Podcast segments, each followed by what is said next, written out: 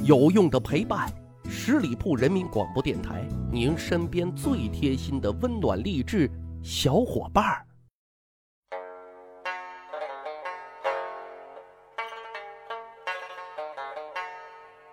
去吧历史，增长见识，密室趣谈，在下大汉。哈哈，前几年啊，手撕鬼子的剧情大家都吐槽太扯了。可是各位啊，历史上却真有这么记载的。春秋时期啊，就有一个猛人可以徒手拉沙，拉拉开的拉，拉门的拉，什么意思呢？按照汉语字典来解释啊，拉还有撕裂、划破、割开的意思。那这么说来，手撕杀人不是没有先例的。不过，哈，虽然史书上这么记载啊，但是这明显不科学呀。基本上可以断定啊，就是在渲染说明这个人啊力大无比。那这又是一出什么故事呢？各位啊，这个故事堪称是在狗血窝里发生的。为什么？因为那是一滩狗血啊！发生的时期就是春秋时期，此猛人名叫彭生，但彭生啊其实是一个悲剧色彩的小人物，但他有一个特点就是力大无比。之所以啊卷入这个是非窝里，就是因为他被人给当枪使了。事情是这个样子的啊，齐国大 boss 齐僖公在位的时候啊，虽然没有留下太大的功绩，但是他留下了一堆的儿女啊。而这些儿女当中啊，都挺能作妖的。咱今天啊，主要讲讲主人公太子蒋楚儿和他同父异母的妹妹文蒋之间的小故事。这兄妹俩啊，从小一块长大，感情挺好。但是越长大，俩人的关系啊，越腻歪，更亲密啊。尤其是妹妹文蒋，那长得一个叫楚楚动人。冯梦龙在他《东周列国志》里是这样的描述的：说这个妹妹长得啊，生得秋水为神，芙蓉如面，比花花解语，比玉玉生香，真乃绝世佳人，古今国色啊！再加上他这哥哥蒋楚儿也是一个浪荡公子，所以啊，两个人呢总是眉来眼去的。这问题就来了。他俩在一起，这成何体统呢？正好啊，到了该成婚的年纪了。齐僖公啊，就先给太子蒋楚儿娶了一位宋国的女子为妻。这新婚燕尔的蒋楚儿自然很高兴啊。这多情的妹妹文蒋那可不干了，独自伤神。这是茶不思饭不香，夜不能寐的。齐喜公呢，也看出了女儿的心思，就忙活着，赶紧要把这个女儿。也给嫁出去，于是呢，就张罗着啊，把女儿呢许配给郑国的公子乎。可是啊，这天底下没有不透风的墙啊。原本啊，已经答应这门亲事的郑国，却突然要毁约，要退货，给出的理由是齐大非偶啊，啥意思呢？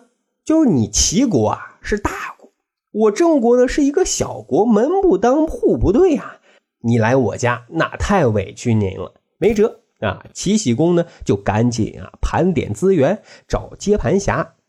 很快，目标又出现了，他就是鲁国的国君姬允，鲁桓公。这里啊，还有一个小插曲呢，说蒋楚儿得知自己的妹妹要远嫁鲁国，内心也是百感交集呀。这蒋楚儿啊，就通过各种方式来表达自己的爱意。而文蒋啊，收到这爱意之后，也偷偷的来到东宫私会蒋楚儿啊，互诉衷肠。但至少俩人的不伦之恋到此告一段落了。后来文蒋呢去了鲁国，做了鲁国的夫人，蒋楚儿呢也成功上位，成了齐襄公齐国的大 boss 了。文蒋知道之后啊，就央求鲁桓公啊，说自己想回娘家看看。鲁桓公没有多想，就同意了。啊，就携着夫人一起啊，出使齐国。昔日的蒋楚儿啊，现在是齐襄公。得知这个消息之后啊，高兴的都蹦了起来。啊，终于可以见到自己日思夜想的妹妹了。哦不啊，应该是妹夫了。于是大摆宴席，宴请妹妹和妹夫。不过啊，这酒局散的有点快。鲁桓公啊，只吃了两口凉菜，热菜还没有上来呢。齐襄公就说自己呢跟妹妹好久都没有见面了，想单独聊一聊。于是呢，俩人啊就先撤了，留下鲁桓公一个人自斟自饮。但是啊，这兄妹俩也太能作了，动静太大。很快，鲁桓公就知道了自己被绿了，气的是七窍生烟啊。文蒋回来之后，一顿质问。锤实了证据之后，就撂下狠话啊！看我回去怎么收拾你！就嚷嚷着啊要回鲁国。这个事呢，很快也就传到了齐襄公的耳朵里。齐襄公想，这事儿要是全天下都可知道了，那就不好办了。怎么整呢？于是啊，我们熟悉的剧情就再次上演了。这兄妹俩就合计着啊，先把鲁桓公啊灌醉，然后再神不知鬼不觉的办了他。说干就干啊！因为鲁国它毕竟是一个弱国，所谓弱国无外交。齐襄公呢再次请客吃饭，给他送行，鲁桓公不能不去呀。所以呢，就只能非常屈辱的戴着这顶绿帽子去赴宴了。在宴席上啊，齐襄公那是各种劝酒，鲁桓公只能一个劲儿的干干干啊，心情也不爽，很快就给喝大了。刚才我们说了。兄妹俩就等鲁桓公喝醉呢，然后就要神不知鬼不觉的办了他的。具体怎么操作呢？接下来我们刚才讲的小人物彭生就登场了，因为他的力气很大。他在抱鲁桓公上车的时候啊，施展了自己的绝杀，鲁桓公就这么一命呜呼了。至于这个拉杀啊，是一个怎么样的绝技呢？大家可以脑补一下。大概啊是这个样子的，彭生啊用膝盖顶着鲁桓公的腰，然后两个手啊分别夹着他的上半身和下半身，用力往腰一磕，咔嚓啊这么一声，人就给折断了。哎呀，听着都挺疼的。这边呢，鲁国的随从呢以为自己的老大喝醉酒睡觉呢，这一路啊也没有打扰。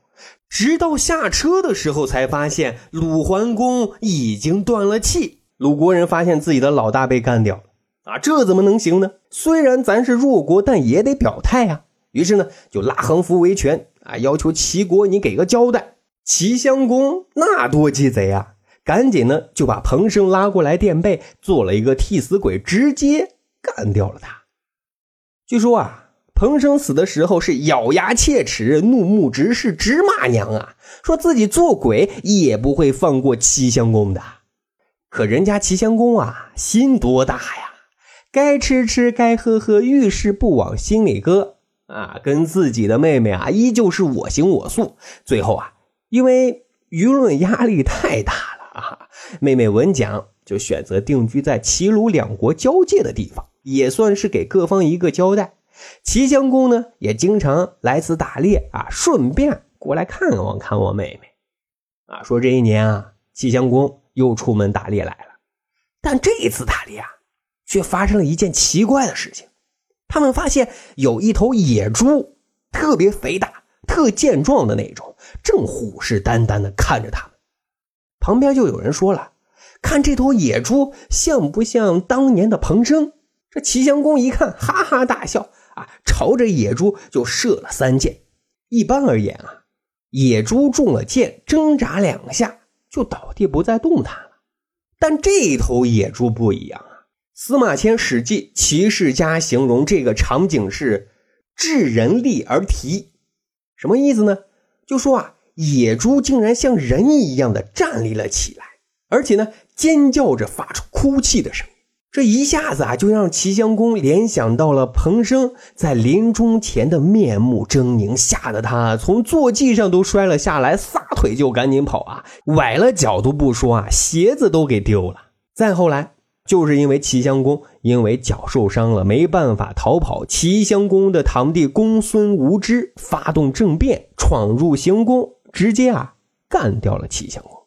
好，今天。发生在狗血窝里的狗血事件，哈，到此结束了。感谢大伙的收听。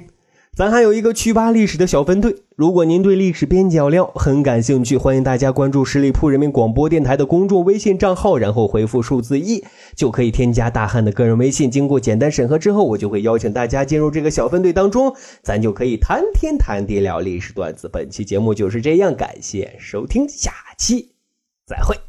本期节目由十里铺人民广播电台制作播出。了解更多的资讯，请关注十里铺人民广播电台的公众微信和新浪、腾讯的官方微博。